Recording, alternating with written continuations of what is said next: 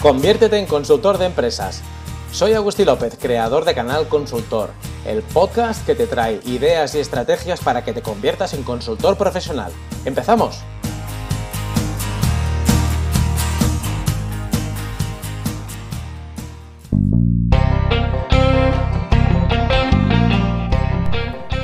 Hace mucho tiempo que venimos hablando de la transformación digital y las enormes posibilidades que la tecnología ofrece para los negocios. Sin embargo, a raíz de la COVID-19, algunos procesos de digitalización se han acelerado y ya han llegado a la mayoría de sectores. Hoy en Canal Consultor entrevistaremos a Fernando de la Rosa, seguramente una de las personas que más sabe en nuestro país sobre comunicación y negocios digitales. Con él conversaremos sobre el papel de la consultoría en el futuro y cómo podemos aprovechar las oportunidades que las tecnologías nos ofrecen. Fernando de la Rosa es una de esas personas que, sin exagerar, casi no necesita presentación. Tiene un currículum extensísimo con diferentes roles en el ámbito de la comunicación, el marketing y los negocios digitales. En su trayectoria profesional ha podido colaborar con marcas como Bacardi, Leroy Merlin, Schweppes, Henkel, BBVA o SEAT, por dar solo algunos de los nombres de la impresionante lista de proyectos en los que ha participado. Además de profesor y consultor, en los últimos años Fernando está volcado en Foxeye, escuela de negocios digitales de la que es cofundador y actualmente director de desarrollo de negocio. Hablar con Fernando a menudo es ver con claridad cómo va a ser el futuro. Él hace parecer sencillas cuestiones que para la mayoría son confusas. Buenas tardes, Fernando, ¿cómo estás? Feliz aquí en casa. Oye, bienvenido a este podcast y muchas gracias por aceptar la invitación y prestarte a esta conversación para Canal Consultor. De verdad, es un lujo para mí contar contigo en este episodio. Muchas gracias, Fernando. Nada, gracias a ti. Yo creo que te llama Agustí y tienes toda la atención. O sea, siempre has sido una persona generosa y valiosa, siempre has ayudado, con lo cual, obviamente, eh, el, que, el, que, es generoso genera para los demás y, hay que ser correspondido en esta vida. muchas gracias, Fernando, muchas gracias. Oye, para quien no te conozca, que yo creo que es prácticamente nadie, porque no, necesitas presentación casi, pero para el que no sepa quién es Fernando de la Rosa, ¿cómo te presentarías, Fernando? ¿Cuál es tu background? Vale, yo eh, últimamente me presento explicando lo del perfil ABC porque me, me, me, me sitúa bastante. Yo hago, hago muchas cosas y definirse a través de lo que hace es un poco complicado, pero yo tengo una vocación y es una vocación docente. Soy profesor. y me gusta dar clases, pero si solo eres profesor en este país no, nadie te valora mucho. Tengo un negocio, soy empresario. Tengo, eh, gracias a, a mis socios y gracias a, a una llevamos eh, ocho años de actividad de un negocio en, en, el mundo de la formación continua y la formación digital. Y soy empresario, con lo cual soy profe y empresario. Y además, pues por mi, por mi conocimiento, por estar al día, pues hay empresas que me llaman y me preguntan y entonces soy consultor. Entonces esta combinatoria de, de ABC, que es el Academic Business and Consultants, me, me gusta, me siento identificado, me siento cómodo, mm. porque no soy solo una cosa, no soy un simple profesor, no soy un simple empresario, no soy simplemente un consultor, soy una combinación de estas tres cosas que me da me da versatilidad para, para poderme meter en líos. Y últimamente me siento cómodo en esta definición. eres, eres propenso a meterte en líos, ¿eh, Fernando? Eso es cierto. Bueno, aquí al final, eh, no sé, yo creo que uno tiene... si tienes conocimiento, tienes una responsabilidad de las cosas que has aprendido. Sí, y esto hay que ser... Eh, eh, el, el saber implica que tienes que hacer. El saber para no hacer nada con ello es una vergüenza. Sí, entonces creo que una de las cosas que uno debería tener claro es cuando aprendes te toca hacer algo con ese conocimiento. Si no, has buscado un titulito o has buscado entretenerte o has buscado pasar el rato. No, yo a mí me gusta a mí me gusta conocer. De hecho hay una anécdota que no, no, es muy conocida. Eh, a mí cuando tenía 27 años me paró un fotógrafo por la calle y me dijo, ¿tú qué, qué deseas en esta vida?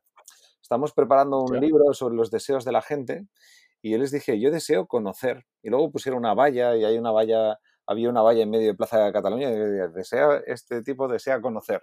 Pues bueno, pues no fue casual el que me encontrara con alguien y que dijera eso. Así que sí, yo me dedico al conocimiento. Qué bueno eso. Oye, me ha gustado mucho la mezcla esta de perfil académico eh, business, empresario y consultor. Sí, yo, creo que, las tres actividades eh, se nutren unas a otras. Yo creo que tiene dos cosas que son muy interesantes. Es lo, el mejor mecanismo para aprender es enseñar. Esto lo podemos discutir un rato, pero no, no, no, no vamos a llegar a mucho. Es el día que te toca explicárselo a alguien y te toca ponerte delante de mucha gente y hacer una clase, lo tienes que tener súper interiorizado. Ah, es el mejor mecanismo para aprender. Entonces, uno, la parte académica te da una consolidación de aprendizaje y una seguridad muy potente, aparte de unas dotes de comunicación que ya sabes que hay que tener. Dos, la parte empresario te da el día a día. Ostras, pues hoy, justo hay una persona que trabajaba con nosotros que ha dicho que se va. Pues ostras, es que, es que no es sin parar, es que cuando parecía que ya lo teníamos todo enfocado, ahora de repente se cae esto y entonces es el día a día. Es estar en, ahora, pues, ostras, que si la línea de crédito, que no renuevan, que si los psicos, que, ostras, pues, o tienes un negocio o lo que acabo de decir no te suena de nada. Si no te, suena, ICO y, ostras, eh, cuando se va alguien, un empleado tuyo, es que no, no, no, lo vives. Y luego la parte de consultoría yo creo que es una parte que es necesaria que si tienes conocimiento puedes dedicarte a ella, que es vende tu conocimiento. No vendas tus horas, vende tu conocimiento. Y eso yo creo que más esta combinatoria es, diversifica ingresos y genera una sinergia entre unas y otras que es muy interesante. Y por lo menos así, cuando haces de consultor no hablas de oída o de teoría, sino que es algo que seguramente te ha tocado vivirlo, aunque solo sea para tu negocio, ¿verdad? Bueno, yo, como bien sabes, yo soy un poco especialista, yo, eh, hago dibujos, sí, yo hago gráficas y diseño modelos y a partir de modelos salen hojas de ruta y yo creo que sí que hay dos cosas que hoy en día se necesitan en el mundo de la empresa, en el ámbito de consultancy, que tiene que ver con experiencias vividas y tienen que ver marcos de trabajo. Un marco de trabajo es, ostras, pues mira, el mundo digital se mueve entre estas variables y vamos a centrarnos en estas variables. En las otras no, aparta. Y cuando esta se mueva, mueve esta. Entonces yo creo que es necesario dar marcos de trabajo. Sí, en el mundo de la estrategia, yo últimamente estoy muy tonto con esto de la, ¿Cuál es la estrategia digital? Esto ya te ríes, ¿no? Cuando vas a una empresa y dices, ¿y cuál es vuestra estrategia de sobrevivir, tío? Eh, nosotros hacemos lo que podemos. Entonces, no sé, creo que te das cuenta que, faltan marcos, ¿no? Oye, pues, ¿qué es lo que estáis centrados ahora? ¿Qué es lo que hay que resolver? ¿Qué es lo que vais a intentar mover y, movilizar hacia vuestros clientes? ¿Y qué es lo que estáis explorando para anticiparos? Pues, ostras, ponerlo en orden, por favor, una plantillita, que cada uno tenga en su área una serie de cosas y así nos movemos mejor. Porque si no, yo creo que al final muchas empresas, eh, los comités de dirección es un repaso de resultados. Y hay una presión gigantesca para resultados y que si los comerciales, que si el gasto, y al final hay una preponderancia del que controla el presupuesto. Y yo creo que, estamos en tiempos, y nunca mejor dicho, que no solo hay que mirar el presupuesto, sino que, ostras, muchos negocios han eh, están muertos y no lo saben. Sí, exacto. Sí, sí, y, están muertos y no lo saben. Y, se van a, y cuanto más tiempo tardes en darte cuenta, eh, más te va a costar la broma. Oye, ya has sacado la palabra digital y estamos en el minuto 5 de la entrevista y, ya ha salido. Bien, me gusta. ¿eh? Oye, yo recuerdo un tuit tuyo justo al principio del confinamiento eh, no recuerdo el día, ¿eh? pero creo que llevábamos pocos días ya eh, con esto. Mm. Que era algo así como, bueno, de repente bajó la marea y vimos que muchos no llevaban bañador, que me hizo mucha gracia porque era una representación muy visual, ¿no? Esto es del Buffett. Esta, esta es una cita del, del inversor. De Warren Buffett. Warren Buffett, que, que, es muy literal y dice, cuando vienen las crisis, baja la marea y de repente ves quién iba de farol. O sea, quien iba, llevaba bañador suena un poco, un poco fuerte la imagen, pero creo que estas imágenes tienen que ser fuertes.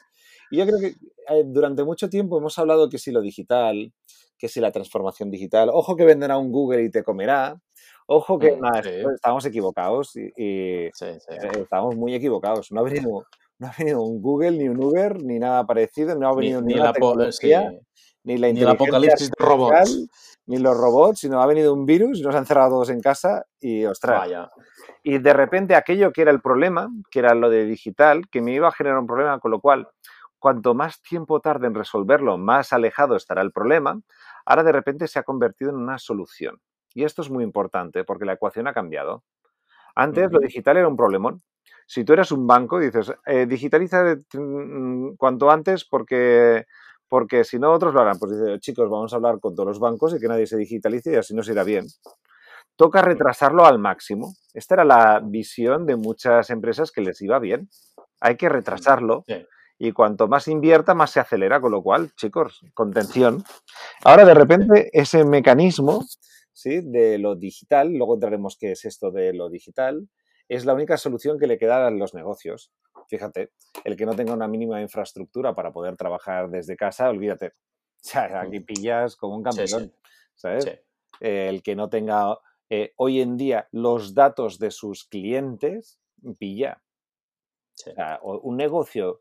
Eh, eh, mi, mi, padre tiene mi padre se dedica a otras cosas y siempre tiene estas frases que yo rescato como tú vivirás de tus contactos. Ostras, esto es una máxima que cualquier comercial debería tener súper interiorizada. Entiendo que todos tenemos perfectamente organizados todos los contactos de nuestros clientes, clasificados, pero bueno, no entremos ahí. Eh, no, no, no, no. No, hace falta, no hace falta hacer daño ya a la primera, ¿sí? Pero, claro, tú lo miras en muchas empresas y de repente dices, ostras, eh, ¿y cuántos contactos de tus clientes tienes? Sí, el otro día, bueno, hay, una, hay noticias de estas que molan, que son muy exageradas, pero sirven para ilustrar. Primark, que todo lo conocéis, eh, facturaba mensualmente 700 millones de euros.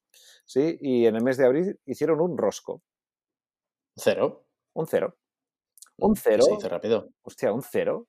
Es que no tengo, es que no he podido, ni nos hemos podido organizar.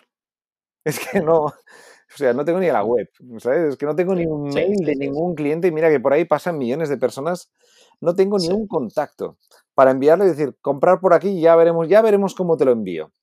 ¿Sabes? Sí, sí. Entonces, no. Entonces, hoy en día resulta que este ha venido un examen, me mola la imagen esta del examen sorpresa, que de repente entra el profe a clase y te dice, muy bien, hemos hablado mucho tiempo de esto digital, ahora vamos a ver quién se lo había estudiado. Y claro, mm. ves la cara de los, de los que sí y ves la cara de los que mierda mierda. voy a pillar. Me ha pillado, voy a sacar un rosco y de aquí. Y, ves la cara de susto. Y luego hay pillos que dicen, bueno, no pasa nada, no tengo ni idea, pero me voy a poner a copiar. Entonces, ostras, pues ahora ves que en este medio, en este examen sorpresa, hay gente que está en modo colapso, hay gente que está guay, la acertamos, hay gente que está intentando recuperar el tiempo perdido, copiando o haciendo las cosas mal, no sé, creo que es una buena imagen a todos a tener en la cabeza. Creo que incluso en tu página web habías eh, publicado como un, como un test eh, para ponerte nota en ese examen digital, ¿verdad? Bueno, he publicado un esquema que me ayuda a mí a ordenarlo y, hasta puedes hacer un test. O sea, entras en Titonet y vas a examen sorpresa y tienes un test para saber cuál sería tu nota digital. Y la verdad es que ya te la eh, avanzo, ¿eh? Es, Sabes la pregunta, ¿no? no, a ver, si repasas cada uno, o sea, no, si repasas cada uno de los bloques, te das cuenta que la gente no está preparada. O sea, si yo te digo, ¿cuántas empresas conoces tú? ¿Sí? Así de forma muy sencilla, que tengan una estrategia al respecto. Que la parte de marketing, ¿sí? La tengan organizada de tal manera que no dependan, ¿sí? De, medios eh, de pago. Que los comerciales tengan perfectamente segmentados y sepan básicamente, estén habituados a vender a distancia y no tengan que hacer visitas. ¿Cuántas empresas están desde dirección tienen claro que no hace falta ahora supervisarlo todo, sino que tienen un procesos ágiles y herramientas para que la gente tome decisiones de forma continuada. ¿O cuántas empresas conoces tú que tengan a los equipos superpuestos y tengan autonomía? ¿Y cuántas empresas conoces tú que la parte de tecnología no sea un pollo? Pues bueno, son seis cosas muy simples y la gran mayoría de empresas no las tienen bien montadas. Mm, hablo, Te hablo que no sé, tenemos una muestra de mil empresas y nadie supera el 4, ¿eh? Madre mía. Pues, Madre mía, Fernando. Pues, em, y tengo claro que, que, lo de digital es la solución. O sea, hay gente que ya no tiene, ya no tiene solución, eh, que están muertos. O sea, tú eres una cadena hotelera con, no sé, 100 hoteles distribuidos por el mundo y te digo, tienes un problema, ciérralos. Sí, sí. Ciérralos aunque tengas uno. O sea, ciérralos y hiberna hasta de aquí a dos años cuando encuentren la vacuna. Mientras tanto, hiberna. Mientras tanto hay un problema, es evidente. Sí, sí. Eh, si puedes, pues mira cuánto dinero tienes y busca una solución de hibernación o de una mínima actividad para estar ahí y ya está. Pero hibernación total. Hay otra gente que aún no ha entendido muy claro cómo le afecta. Pues hostia, estos Eh, lo que deberían de hacer es eh, acercarse mucho a los clientes a ver en qué les pueden ayudar. No sé, ¿eh? yo creo que hoy en día además los consultores van a pillar como campeones. Porque esto no va a yo te vengo, no te vengo a, proponer algo de digital, te vengo y te digo, ¿qué necesitas? Es que es otro enfoque. Mm. Es que no tiene nada que ver. Es dime, dime, ¿dónde está tu problema? Necesito vender más. Vale, vamos a ver cómo lo digital te puede ayudar a vender más. Este es el clic.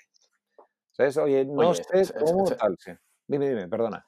No, no, no, porque eh, esa conversación la hemos tenido tú y yo alguna vez. ¿Te refieres a eso de lo digital, lo digital? Tú das por asumido que todo el mundo, de que tenemos un marco común para hablar de ello, ¿no? no, no y, hay gente que cuando dice eso digital, igual piensa en social media, mm. o en irse a LinkedIn a buscar clientes, o en poner una tiendecita online para hacer no sé qué. Oye, cuando decimos digital, ¿de, de qué estamos hablando, Fernando? Vale, hablamos de cómo el uso de la tecnología te ayuda a mejorar tu ventaja competitiva, te ayuda a mejorar tu posicionamiento estratégico, te ayuda a, vender más y te ayuda a que tus equipos sean más ágiles y más productivos. Ya está. ¿Tú quieres ventaja competitiva? Pues eh, saca tecnología. utiliza la tecnología. Entiendo que todas las empresas hoy en día saben en qué son buenas, ¿verdad? Sí. Teóricamente. Sí, sí. Entonces, lo digital te da como superpoderes para ser más bueno. Entonces, si eres muy bueno en algo, eh, gracias a la tecnología puedes dárselo a conocer a mucha gente. Y gracias a eso te posicionas mejor.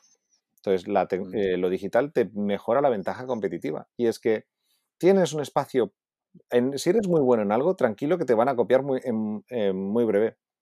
Ah, sí, claro. Estamos tan expuestos que a la que uno saca algo, y, se le ve que le va bien, el vecino le copia. Sí.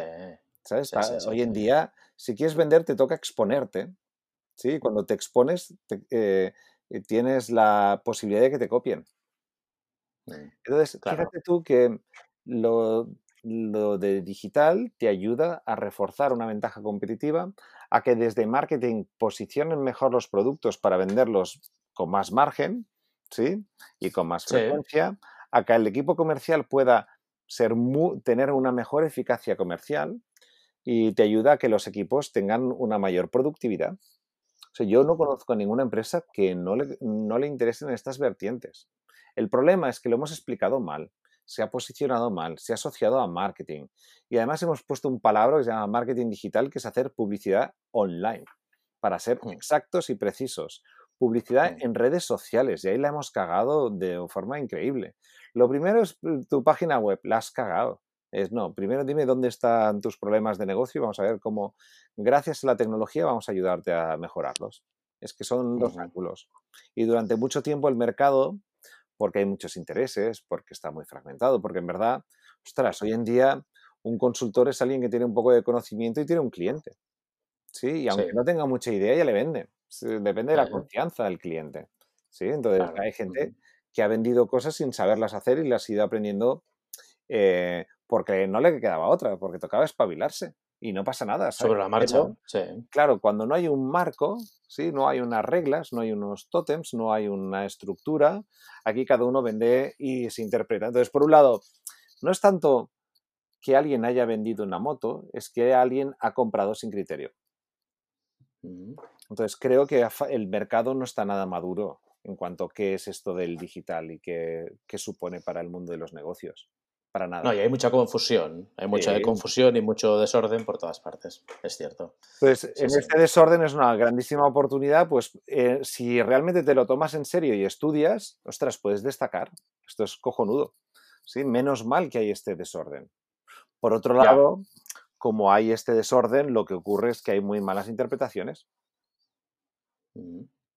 Entonces, bueno, como siempre, eh, creo que, esto del digital es una grandísima mm, palanca para mejorar muchos negocios y que a día de hoy el consultor que lo sepa traducir bien hacia sus clientes, como tiene el contacto y la confianza, pues puede ayudarles mucho. El que no tenga ah, ah. idea y que siga pensando que esto es hacer webs y perfiles en las redes sociales, eh, pues ánimo, que algún ah, día se acabará. Va, a pillar seguro. Oye, hablemos un poco de consultores, sí, porque yo estos días hablando con compañeros, con, otros consultores de diferentes disciplinas, no, solo de marketing, mm. ostras, eh, algunos me contaban, oye, pues que estos meses de confinamiento y tal, pues realmente lo están pasando mal, porque los ingresos de un cierto modelo de consultoría muy presencial, pues se han ido a cero a casi cero. Entonces, si no es una consultoría muy estratégica, muy de comité de crisis, pues bueno, hay servicios que ha sido muy difícil mantenerlos, ¿no? Mm, nadie, sabe exactamente qué pasará en el futuro, ¿no? Pero, mm, oye, ¿tú crees que eh, hay que meter la clave de transformación digital a la hora de buscar una nueva cartera de clientes? ¿Deberíamos tener en cuenta los consultores el grado de digitalización de nuestros clientes, incluso por nuestra propia conveniencia? ¿eh?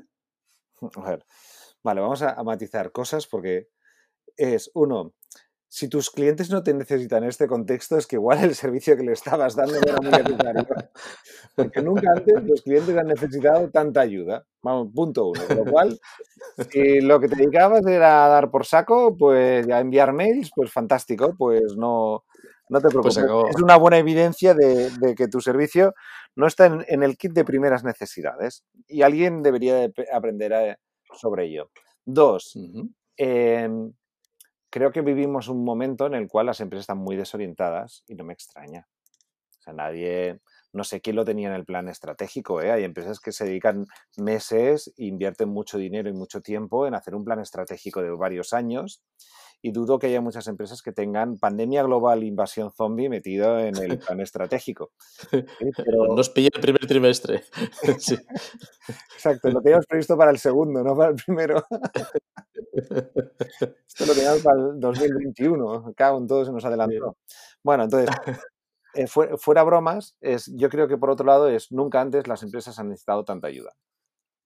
Sí. Pero para poder ayudar a las empresas hay que dejar de vender productos o servicios y escuchar más.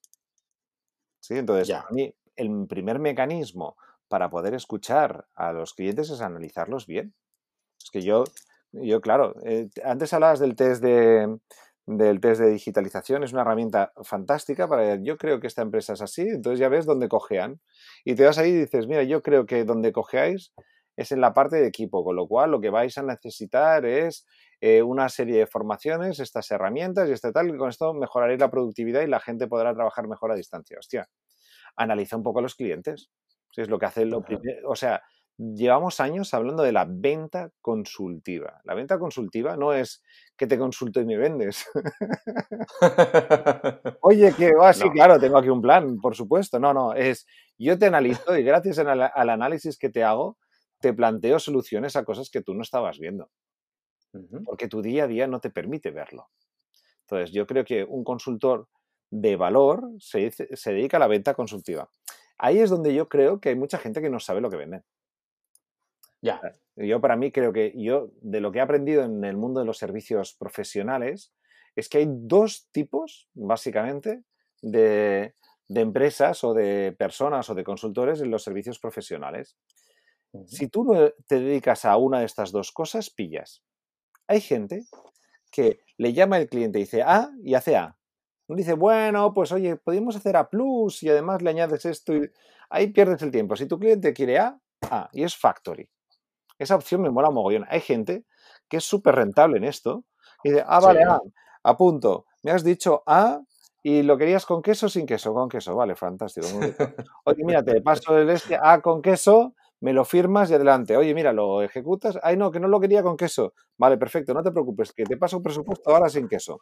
Y son vamos a poner el... se ganan muy bien la vida porque entienden que su valor es yo no opino, yo me callo. ¿Sí? Yo ejecuto lo que tú me pides. Es decir, soy muy bueno detallando lo que me pides para que no se escape nada y para que tengamos muy claro lo que has comprado. Y esa gente gana muy bien se gana muy bien la vida porque no hay mareos. O sea, seguro que si tú te dedicas a la consultora, a la consultoría, seguro que no hay ningún proyecto se te ha torcido y aquello que dije, y oye, que aquello no lo teníamos previsto, pero me lo incluyes, y ahí se pierde a palas de dinero. sí, claro. Hay otra opción B, que es la, la de ser un thinker. Oye, te digo A, ah, vale, pero yo, tú lo que necesitas es Z. ¿Qué? No te preocupes, que yo te lo, yo te lo cuento. Eso sí, para que te lo cuente, págame. avanza, avanza algo. esto en Europa, o sea, el mundo de la consultoría es muy diferente aquí. Es yo, para, en Alemania, para plantear una propuesta te pagan. o sea, es inconcebible. Oye, aquí no estamos acostumbrados. aquí le dices, no, me gustaría un proyecto tal. Vale, pues son mil, le dedicaré tantas horas, 1.500 euros por anticipado. ¿Eh? ¿Qué dice? No, que esto lo inviertes tú. No, déjate de tonterías, ¿sabes? No es una cuestión de invertir. Es que yo le dedico tiempo. Y tú es que eh, preparar la, claro, preparar la propuesta cuesta tiempo, analizar el caso cuesta tiempo, claro. Seguro que todos los consultores ese tiempo luego lo imputan en el presupuesto y dicen, mira, este es tiempo de la propuesta, ¿no? Entonces creo que cuando tú no tienes muy claro estas dos cosas, es, ¿tú quieres factory o thinker? Pero entre medio pillas. O sea, claro. si no, te voy, a, te voy a dar un par de consejos y en lugar de A es, es C en verdad no has aportado nada. No, no, yo esto es Z. O sea, yo tengo claro, lo que me pides está mal. Y tengo claro que yo tengo la experiencia y si me pagas, te enseño Z. Esto es Thinker. Factories, yo hago lo que tú me pides. Entre medio, este mundo de los consultores pierden palas de dinero por intentar aportar ese valor que ni siquiera luego lo cobran. Cosa que me parece la charadura. Es si el mercado no está dispuesto a pagarlo, no lo des, coño.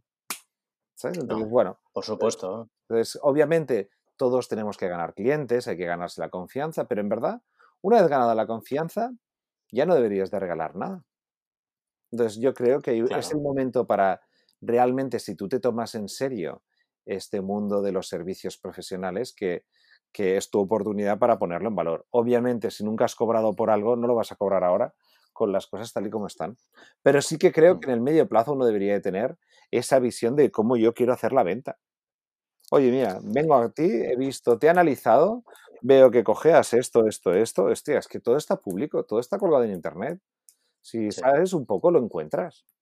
todo el mundo está colgándolo, toda su estrategia. Hasta te metes y en Twitter ves eh, slides de la conferencia de resultados de los jefes y dices, todos locos. ¿Sabes? Si tú quieres conseguir un cliente, el problema es eso, elegir. Elegir un cliente, un sector y renunciar al resto. Cuando tú eliges, te toca eh, renunciar al resto. Entonces, para hacerlo bien en uno, te toca renunciar a 15, pero tienes claro que quieres conseguir uno. Pero, es que eso, Fernando, es un principio fundamental. Es decir, eh, escoger es renunciar. Y eso es algo que en consultoría, eh, por lo menos lo vemos constantemente, ¿no? Se, da más bien poco. La venta queremos hacer de todo para todo el mundo. la venta consultiva es no. Me dedico a trabajar para un cliente, le analizo muy bien y entonces le vendo a un cliente. En lugar de eso, preferimos venderle a 15 clientes cositas chiquititas y el esfuerzo es titánico. No tiene sentido. Mm. No, pero creo tienes que, andar captando, hay rotación. Claro, y luego por otro lado, si yo lo pienso, eh, en el mundo de la consultoría, esta es una de las claves, saber qué vendes. La otra es que tú no puedes estar haciendo dos cosas al mismo tiempo. No puedes estar haciendo prospección y ejecución al mismo tiempo. Mm. Con lo cual, dependiendo de tu dimensión, si eres pocos, o captas o ejecutas. Sí, pero hacer las dos. Seguro que nadie le ha ocurrido que después de un gran proyecto de repente, coño, que no tengo nada. Hostia, he estado un año haciendo este proyecto para fulano de tal, sí, me lo ha pagado muy bien, pero de repente miro y en la bandeja de entrada no hay nadie. Ha sido precioso, pero el embudo lo tengo vacío. El embudo lo tengo vacío y hasta que me rearranco. Entonces, ostras, yo creo que este chip de cómo capto, cómo ejecuto, sí no está bien definido. Entonces, yo creo que, la gente que no lo tenga bien montado va a sufrir un huevo. Pero un huevo. Bueno, eh, eh, estas semanas estamos viendo una luz de propuestas de, webinars, cursos, conferencias gratuitas, hay todo tipo de contenidos de todo tipo de profesionales que casi cuando abres una red social es, peor que coger la guía de la televisión, ¿no? Tienes 60 opciones cada tarde, ¿no? Eh, ¿Tú crees que eso es un buen camino para, intentar sacar la cabeza y diferenciarte y darte a conocer? ¿O, por el contrario, hay demasiado ruido como para meterte ahí? A ver, uno, em, como todo, si tú sabes por qué lo haces, es buen camino. hay gente que lo hace como una acción reactiva. Deja que lo, lo plantee así. Dos, desde siempre, tener conocimiento y mostrar conocimiento es una manera de atraer a clientes. Desde siempre. nada nuevo. Eso sí, también creo que es eh, creo que no es el momento de hacer mucho ruido, es el momento de acercarse a los clientes para ver cómo están, para ver qué necesitan, porque vas a, creo que, y es el momento de estar pensando en las ventas de septiembre. ¿De qué va a necesitar esta gente en el mes de septiembre? Esa es la pregunta que muchos consultores deberían de estar haciéndose, porque ahora está todo el mundo en colapso, ahora no sabemos bien bien qué, qué podemos hacer en fase 1, fase 2, yo creo que hay un cacao enorme, ¿sí? Y en el momento en el que estemos en fase 2 entrará julio-agosto, que va a ser un mes rarísimo, ¿sí? Que no sabremos si estamos de vacaciones, estamos encerrados en casa o si hay un rebrote o yo qué sé, esto va a ser un cacao.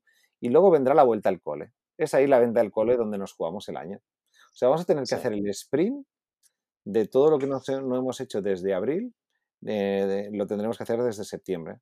Nos han robado seis meses. Hay seis meses de... Bueno, eh, hay muchas empresas que estos seis meses van a pillar. Y esto tiene un shock. exacto, ahí esto va a tener un coste salvaje en muchos sectores. Antes hemos dicho turismo, consultoría. Eh, consultoría de ventas se van a forrar. Consultoría de estrategia, te digo, ahora no, no toca estrategia.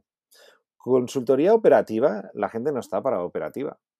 Consultoría de marketing, no va a haber pasta, con lo cual eh, va a haber espacio para freelance muy bien, eh, con mucho conocimiento y mucha experiencia. ¿Sí? Mm, Entonces yo creo que donde toca ahora es enfocarse a las ventas a tope. Bueno, de hecho, esto enlaza con la, la, conversación que teníamos hace un momento sobre, sobre bueno, modelos de consultoría que ahora están sufriendo, ¿no? Mm. Mm, también quería hablar un poco de eso, porque hay, hay, un, hay un tipo de servicios de consultoría muy, muy presencial, muy de reuniones con el cliente, sesiones de trabajo con los equipos y ah, Eso ha desaparecido, eso ya no existe. Eso, eso, eso ahora mismo parece que estamos hablando del siglo XIX casi, ¿no? Pero fíjate, o sea, si tu, me mola el concepto de aula, si tu negocio dependía de aula, de experiencias de consultoría, las, estás jodido. Estás jodido, sí, sí. Estás muy jodido, porque nadie tiene tiempo ahora. Y a no ser que, se, aprendas una herramienta que te permita hacer eso a distancia, que las hay, ¿eh? eh la de Mural es divertidísima. Sí, es verdad. Sí, sí, sí, Mural te permite hacer esos workshops y en formato pequeño y tal. el cliente no está preparado mentalmente para ahora ponerse a hacer workshops para pensar. Entonces, todo lo que no sea, todo lo que sea pensar mucho ahora no toca. Todo lo que sea y que no, y, que no, puedes juntar gente, no, puedes juntar equipos en según que hablas, en según que salas. si ahora te dedicas, tú te dedicas a las conferencias, no toca. Es que estás mm. muerto. O sea, es que no, no, no va por ningún lado. Entonces, bueno, creo que ese, ese mundo ha desaparecido y cuanto antes lo asumas, mejor. Tardará en venir y cuando venga se verá transformado de forma radical. Fíjate, o sea, tú y yo, eh, esto hace dos, eh, hace tres meses me hubieras llamado y me hubieras dicho, vente a Tarragona y así ens veiem, o ya subo a Barcelona, que subo con y comemos y me cuentas. Y, subo con una tabla y así lo grabamos y tal, esto ya no vuelve. Es verdad. Ya después de haberlo probado aquí, nos vamos a poner a sacar podcast ahora como chalados, ¿sabes? Sí, sí, sí, sí. No, es verdad, es verdad. De otra forma hubiera sido, pues eso, presencial, quedamos, espérate, no sé. Sí, sí, es así, es así. Eh, oye, Fernando, eh, otro, otro de los ámbitos en los que tú te has volcado, especialmente en los últimos años, eh, yo sé que hace mucho que haces formación, pero bueno, desde hace creo que 8 o 9 años que estás con el proyecto de Foxize, ¿verdad? Mm. Más o menos 9 años, Fernando, ya. En 2012, 2020, ocho años. Sí. Ocho años. Sí. Oye, eh, eh, para los que no sepan todavía qué es Foxize, ¿cómo, ¿cómo lo definirías así muy rápidamente? Un lío gordo. un conjunto de errores consecutivos. No sé, hay no, Foxize es un proyecto de formación continua. ¿sí? En su día nos ocurrió la idea de la gente va al gimnasio eh, a ponerse en forma, la gente debería tener un gimnasio para aprender. Y montamos esto de formación continua, con una periodicidad. En Barcelona y en Madrid tenías tres, cuatro clases día. ¿sí? Tú te cogías una tarifa plana. Fuimos a Tarragona, nos fuimos a, a Mallorca, nos fuimos a Vitoria, nos fuimos a Málaga. Nos dimos cuenta que la periferia no funcionaba del todo bien, requería mucho esfuerzo. ¿sí? Luego no, eh, lo empezamos a montar online y empezó a funcionar de una manera, pero no estábamos muy contentos. Y luego vinieron las empresas y nos dijeron, oye, ¿esto qué hacéis? ¿Por qué no lo metes dentro de mi empresa? Y dijimos, vale. Entonces creamos un software, que era el software que teníamos, lo desarrollamos para empresa. Gracias a esto luego nos pidieron contenidos online y ahora de repente pues tenemos un software que te permite montarte tu universidad en, en 24 horas, una universidad corporativa o tu plataforma para vender cursos si eres freelance y tenemos un software que va desde, 20 euros al mes hasta cantidades más altas para la parte de empresa y que te permite, pues eso, construirte una universidad corporativa en muy poco tiempo, que, donde tú metes tus cursos, ya sean presenciales, online o por Zoom, me da igual, y donde además, si quieres, chupas el catálogo de Foxize, ¿sabes? Con lo cual hemos, hemos, sacado un negocio que es eh, de la formación continua al mundo del software de la formación. Ese es el, el itinerario que hemos hecho. Pues bueno. Fíjate qué cambio de modelo de negocio. ¿eh? nada, si esto está, si lo teníamos claro desde el minuto uno, obviamente esto estaba dentro de nuestro plan, fuera coñas, ni de broma. Esto es un, clásico ejemplo de que uno, cualquier negocio requiere su tiempo. Ahora, pues en estos ocho años no hemos perdido dinero, creo que es una buena noticia y eso habla mucho de la gestión. Dos, eh, hemos, eh, hemos sabido renunciar a un mercado B2C para irnos a un mercado B2B. ¿sí? Y hemos sabido dejar de enfocarnos a los contenidos para enfocarnos en la venta de software. Y esto que hablamos así como muy, eh, muy, sencillo no es. Vender software es otra lógica, es otro tempo. Antes cuando vendías programas formativos, pues eh, necesitabas pues un, eh, no sé, meses o pocos meses, pocas semanas. pocas semanas, sí, sí, claro. Vender un software requiere de meses. Entonces, eh, nada, eh, vender un software requiere de distribuidores. O sea, a día de hoy nosotros vendemos a través de terceros el 70% de todo lo que vendemos. Hay empresas que instalan, que hacen webs y además utilizan nuestro software para venderle a sus clientes. Entonces, pues... Eh, como, como un complemento. Entonces, sí, claro, dices, tengo WordPress para las webs y Foxize Cloud para la parte de crear universidades y así puedo ofrecerlo y se lo ofrezco a los clientes y, yo se lo, eh, la agencia de turno se la construye y se lo vende a clientes. Y ahí no, no, nos toca intervenir o nos toca dar muy poco soporte. Y entonces nada, ha cambiado totalmente. Hasta el equipo antes era muy enfocado en contenidos y ahora son programadores, la gran mayoría. Claro. Nada, esto es fácil. Y, como, bien sabes, y, seguís... Es, es, maravilloso, o sea, no, no genera ningún tipo de esfuerzo. ya. Nótese la ironía del autor. la risa final. Oye, ¿y, seguís fabricando contenidos formativos, Fernando? ¿O ya os habéis centrado solamente en la solución cloud? A ver, en verdad hemos llegado a un punto en el cual tenemos la base de, de, contenido suficiente. O sea, crear un contenido bueno, o sea, crear los cursos online que tenemos es muy costoso. Sí. Eh, el formato es vídeo, profesor, un guion, teleprompter y estudio. Y el, el curso queda muy bien. O sea, es muy buen contenido formativo. No tiene nada que ver con una sesión en Zoom. Lo de la sesión en Zoom mejor lo, hablamos otro día. Eso no es formar a gente, ¿sabes? Pues, la paradoja es que em, hay mucha gente que no ha entendido la diferencia. La formación a distancia puede ser síncrona o asíncrona. La, parte de, de, que no tenga interacción implica que tiene que estar muy bien producido. Entonces hemos hecho 100 cursos online muy bien producidos que tocan toda la parte de marketing digital, toda la parte de habilidades digitales, toda la parte de ventas digitales, toda la parte de soft skills, toda la parte de ofimática y ya con eso cubres el 70% de necesidades formativas de una empresa. Vamos haciendo un curso al mes, pero no nos volvemos locos porque al final hacer un curso es, muy costoso en tiempo del equipo, en esfuerzo, en inversión y, y vamos, vamos complementando el catálogo, pero con 100 cursos. O sea, no sé, no sé cuántos cursos haces al mes, pero ponte que haces un curso al mes. Pues bueno, tienes meses por delante para acabarte todo el catálogo. va, ponle que igual no te interesan todos, 50, pues no sé, 50 meses son unos cuantos años, no sé. Madre mía, dentro. No hace falta tener mil cursos, hace falta que los cursos sean buenos y que eh, una de las cosas que hemos desarrollado, como bien sabes, es, son test que te ayudan a autoevaluarte. Gracias a autoevaluarte te permiten orientar una, un itinerario formativo. Sí, sí, sí, sí. Es que esos test están muy bien. Sí, eh, gran parte de, o sea, hay una parte de aprender implica evaluarse. Sí.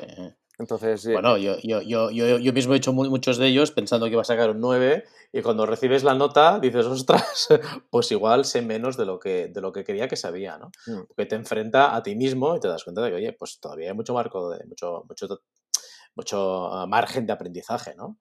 Está muy bien. Luego pondré los enlaces en el podcast para que la gente los pueda recuperar. yo el tanto los de Foxside como el de, digital. Transformación digital yo creo que es interesante porque hay test que te evalúan a ti individualmente y test que te sirven para evaluar a una empresa.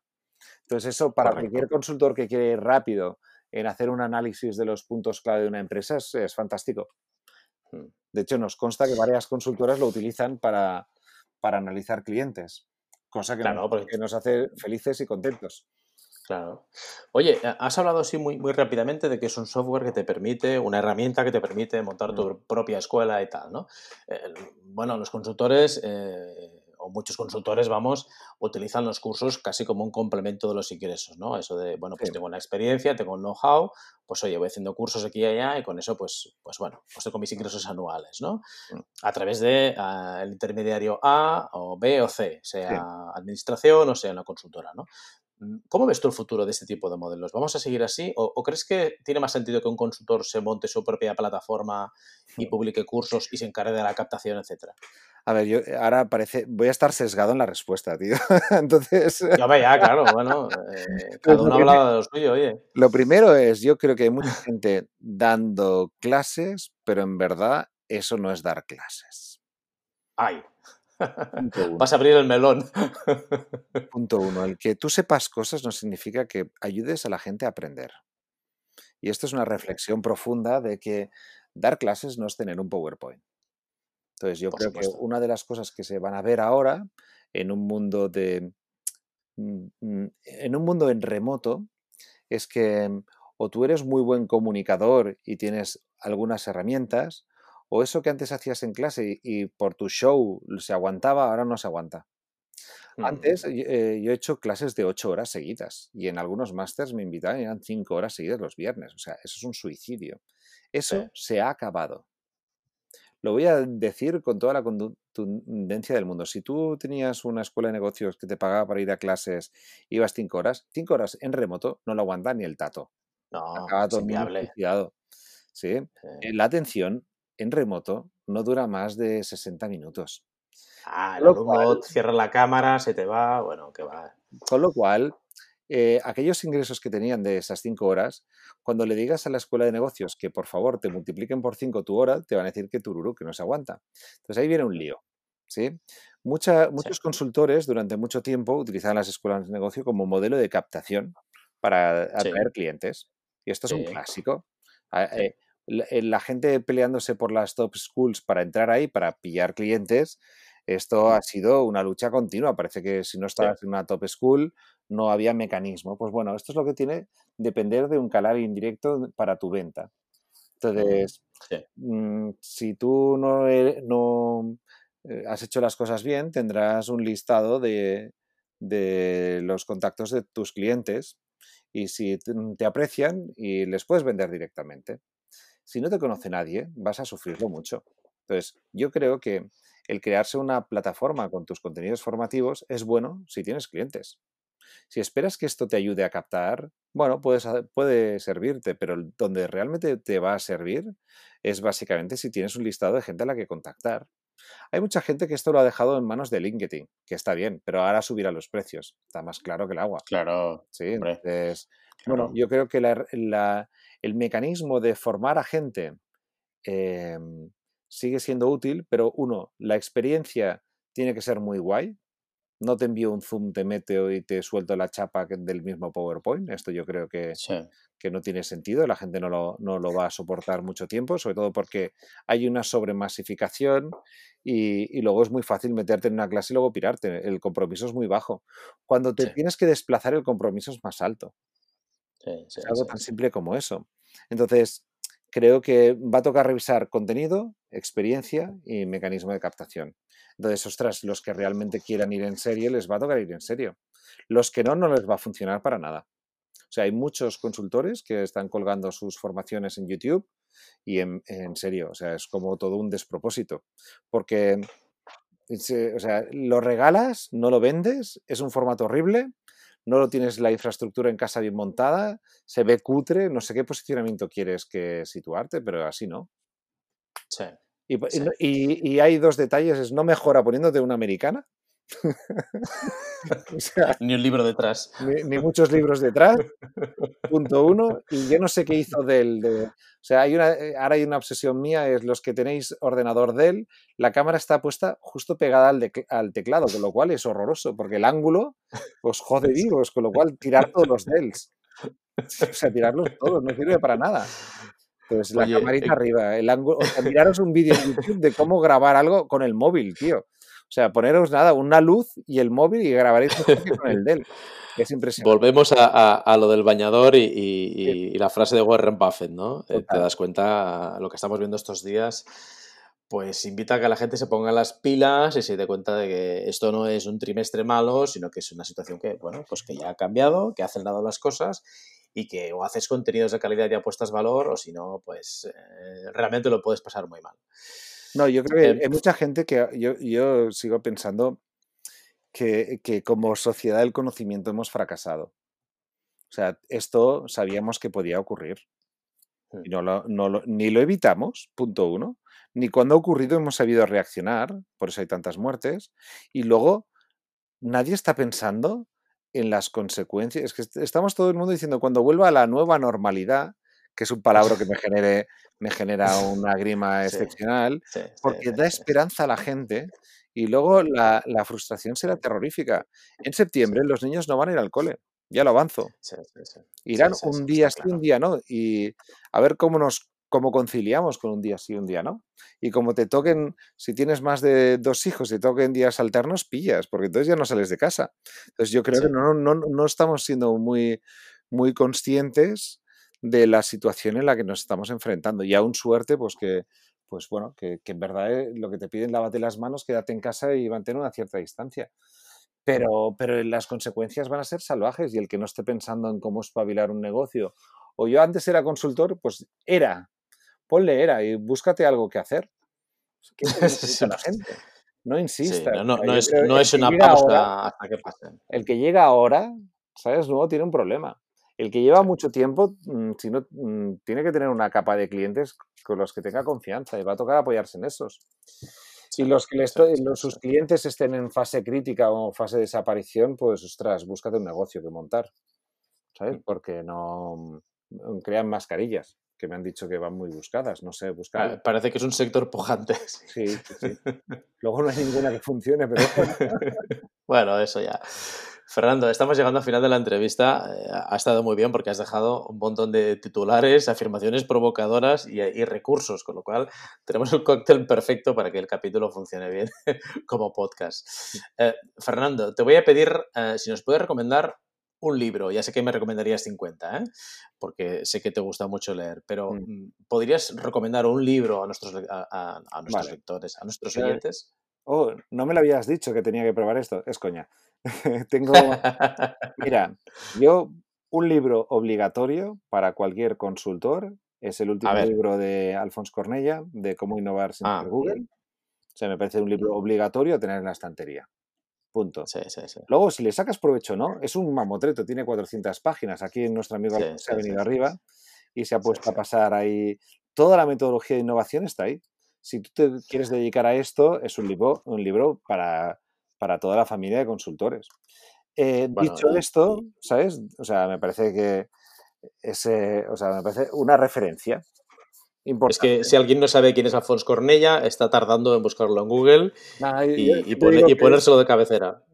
A ver, si no sabes quién es Alfonso Cornella, eh, deja este podcast y mira YouTube y luego vuelves. Cualquier y luego vuelves. Ahí. Si no sabes quién es Jenny Roca, pues te vas a YouTube, buscas Jenny Roca y cualquier charla ya te merece la pena. Si no sabes quién es Javi Creus, pues ya está. Esto es como la, Trinidad. ¿sí? Entonces, a partir de ahí, este, el último libro de Alfonso me mola mucho, ¿sí? sobre todo pensando en el ángulo de consultor. Dicho esto, sí, eh, creo que mm, como personas tenemos que buscar otra, mm, otra, otra literatura. O sea, eso es una literatura para el trabajo, digamos, una, eh, una literatura que nos dé sentido.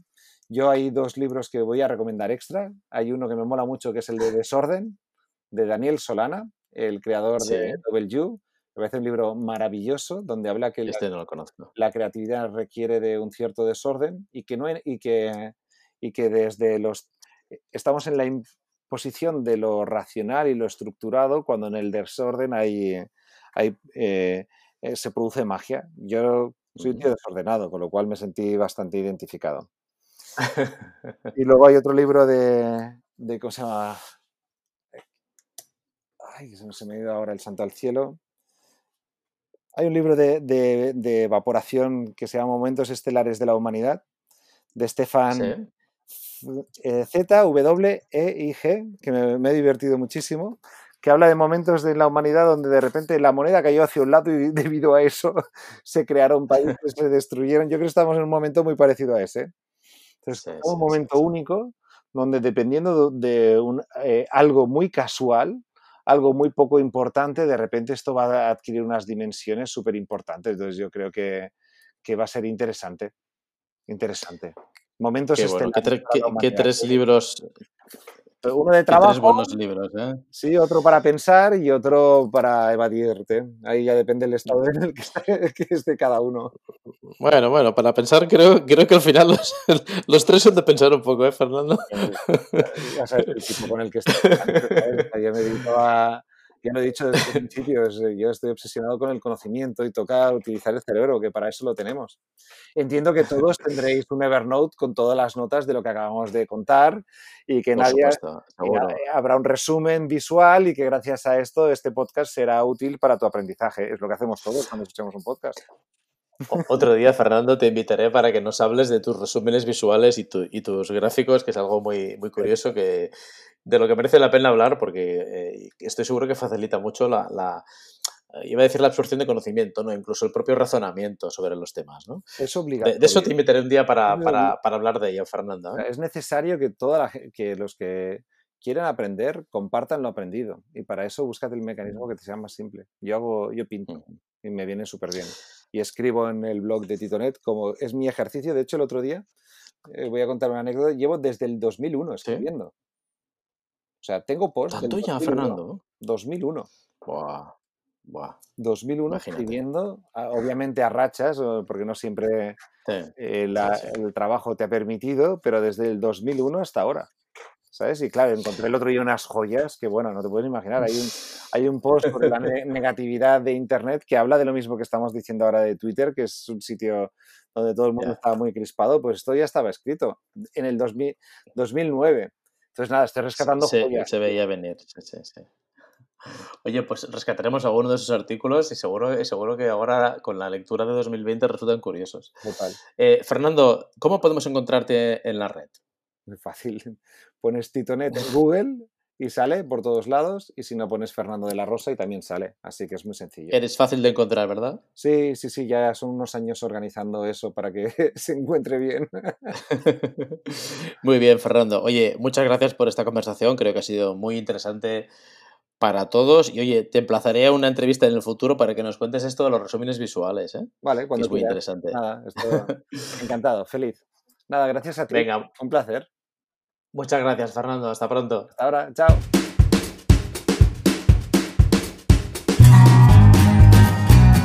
Gracias por escuchar este episodio de Canal Consultor. Nos vemos en el próximo con más ideas para ayudarte a ser consultor profesional.